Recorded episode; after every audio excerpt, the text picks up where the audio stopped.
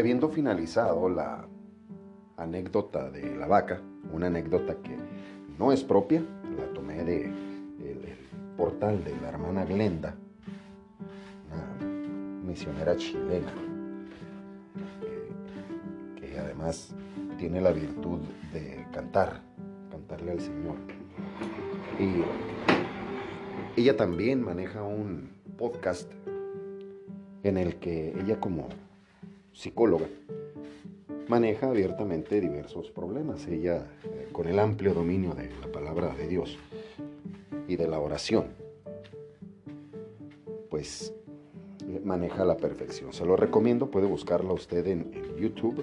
También tiene aquí en Spotify, es vecina de, de podcast de Los Chuladitos, que nosotros estamos emitiendo eh, desde la capital del estado número 29 de Baja California. Anteriormente éramos conocidos como Baja California Norte. Ni cuenta me di cuando le quitaron el norte, lo dejaron como Baja California. Eh, pero eso sí, en el siguiente estado lo dejaron con su Baja California Sur. A ese sí, sí se lo respetaron. Y nosotros dando los últimos toques aquí a la habitación que nos recibirá esta noche ya pintadita, ya bien, bien completo, su techo, sus luces. Ahora sí vamos a descansar dignamente. Y cerramos el tema de autoestima. Entonces, si sin más al momento, nosotros podemos llevar a cabo ciertas acciones en donde, ya vio, eh, donde usted pone la fe, la, la esperanza, como lo vimos hace ratito con la vaca, no nos damos cuenta cuando nuestro Señor nos socorre para poder salir adelante pero salir adelante de una manera generosa.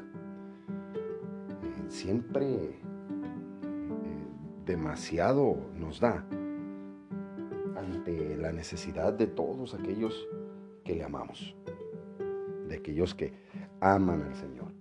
Todo sucede para bien de los que aman al Señor. Así dice Romanos 8:28.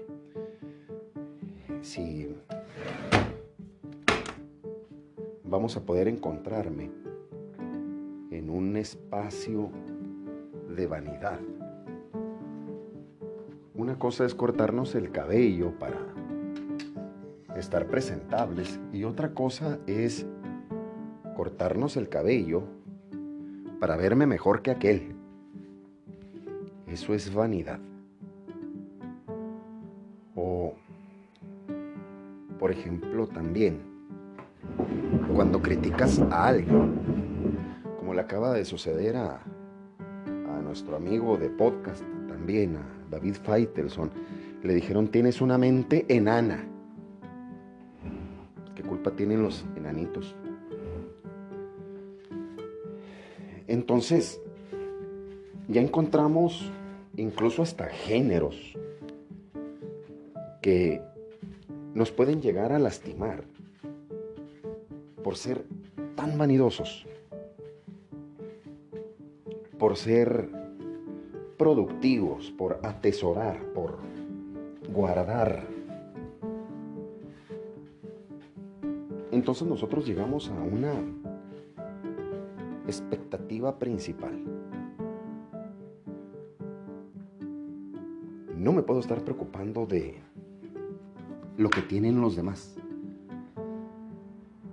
pero tampoco me puedo preocupar por lo que tengo. Simplemente debemos agradecer lo que tenemos. Porque lo que tenemos no es en base a nuestro esfuerzo. Tenemos que identificar que qué tanto has hecho tú, qué tanto ha hecho usted para poder tener. ¿Qué ha hecho usted? ¿Ahorrar? ¿O qué ha hecho usted? diseñó un teléfono, diseñó un dispositivo, en lo que nosotros hacemos es disponernos así como fueron esos sacerdotes al rancho. Dejarse llevar por la inspiración. Pedirle consejo. ¿Qué tal si le hubieran preguntado a los sacerdotes, en vez de dejarlos actuar así, de esa manera, qué tal si la pregunta hubiera sido distinta? ¿Qué tal si le dicen al sacerdote, oiga sacerdote, fíjese que pues, nosotros tenemos una vida dura, tenemos una vida difícil, eh, eh, nada más tenemos una vaca? La pregunta hubiera sido, ¿cómo podemos mejorar? ¿Mejorar en qué? Mejorar familia, mejorar economía. Nosotros inmediatamente nos vamos a lo económico, nos vamos al dinero, a las cosas del mundo, a eso que identificamos que en realidad tiene valor. Y en realidad, algo que tiene valor, no lo tenemos a nuestro alcance. Tenemos que pedirlo. Entonces vamos identificando todas las partes de la autoestima. En la generalidad, cuando el ángel aparece al lado de María, esa era una petición de Dios. Y le dice a María, concebirás a un hijo y a ese hijo le pondrás por nombre Emanuel. Y María no le dice, ay no, espérame, permíteme tantito, este, puedes venir mañana Ángel para, para consultarlo con mis papás. Ella tuvo humildad, identificó que era un ángel enviado del Señor. Y luego el saludo que le hace. Ya lo hemos platicado en la primera temporada, le dice salve. En una niña de 15 años. Entonces, la respuesta de ella no fue, ah, sí, va a ser el, rey del mundo. Ah, ok, entonces si él es el rey, yo voy a ser la reina porque la mamá del rey... No, no, no, ella no, no dedujo nada en esas posibilidades porque nadie sabía. E incluso lo vamos a ver con el rey Herodes. ¿Qué clase de rey íbamos a tener? Entonces, se logra que María acepte, se haga mi según tu palabra, y nace el niño. Y ahí vienen los reyes magos, avisados, no, perdón, los, los magos de Oriente, avisados que, que ya nació el rey y vienen a darle los tres elementos que lo reconocen como Dios, como hombre y como majestad. Oro, incienso y mirra. Y en el trayecto llegan al palacio, les dijeron, rey, llegan al palacio. Resulta que ese palacio hermoso el palacio del rey Herodes, no era del rey Jesús, de Cristo Rey. Llegan y dicen, venimos a ver al niño que ha nacido, venimos a ver al rey les dicen, no, pues aquí no ha nacido nadie. Inmediatamente la falta de conexión con Dios lo llenó de soberbia. Como los magos tienen que seguir buscando al rey. Tienen que seguir el trayecto de la estrella. La estrella de Belén, que recién acabamos de ver también en, el firmamento, eso dijeron los científicos. El, rey Herodes les dice, no les dice, oigan, yo voy con ustedes. Les dice, ay, cuando lo encuentren, me dicen, para yo también ir a adorarlo. Ellos le dicen que sí. No sabían del plan maléfico, maquiavélico de Herodes. Entonces Herodes manda censar a la población y poder dar muerte así a ese niño porque solamente él podía ser rey, solamente él se identificaba como rey, la soberbia. Entonces los magos fueron y la estrella se detiene en el lugar adecuado. Ellos reconocen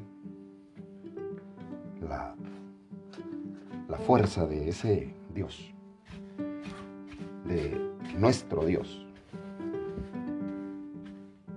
Le hacen la entrega y en sueños son avisados de que deben de cambiar de ruta para que el rey Herodes no los mate.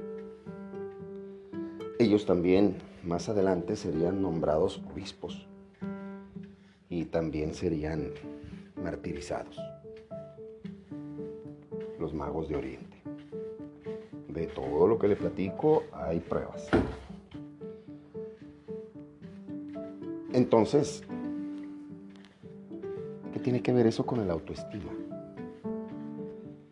Nuestro Señor nace en un corralito, el cual José y María acondicionaron. Ella sus escasos 15 años y él ya bastante mayor, nuestro Señor San José, acepta la tutela de Jesucristo, un hijo que no es de él, y él quería bien a María. Entonces, ¿Cómo identifico aquí la autoestima? Jesús nació pobre y murió pobre.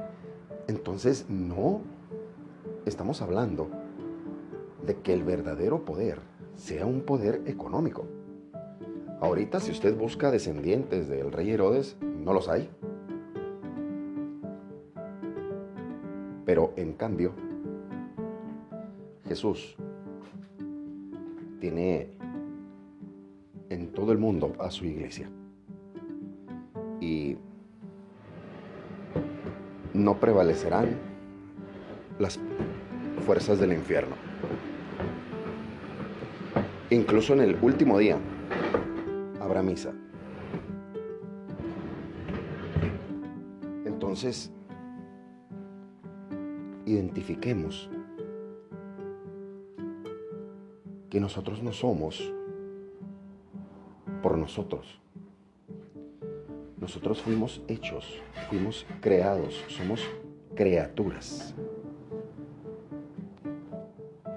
¿Y de dónde acá? ¿Por qué me merezco esto? ¿Por qué me tratan así? Y en la vanidad nos empezamos a hundir y en los demás pecados capitales también. Porque no estamos identificando correctamente a quién le tenemos que pedir y qué le tenemos que pedir. Entonces mira usted a esas personas que han sufrido engaños, que han sufrido decepciones, mutilaciones, que han sido abusados sexualmente. Y dice usted, y es que ellos, ¿por qué no se quieren? Ese es el punto. Nosotros tenemos quien nos quiera. Y quien nos quiere, nos quiere eternamente. Ese es Dios.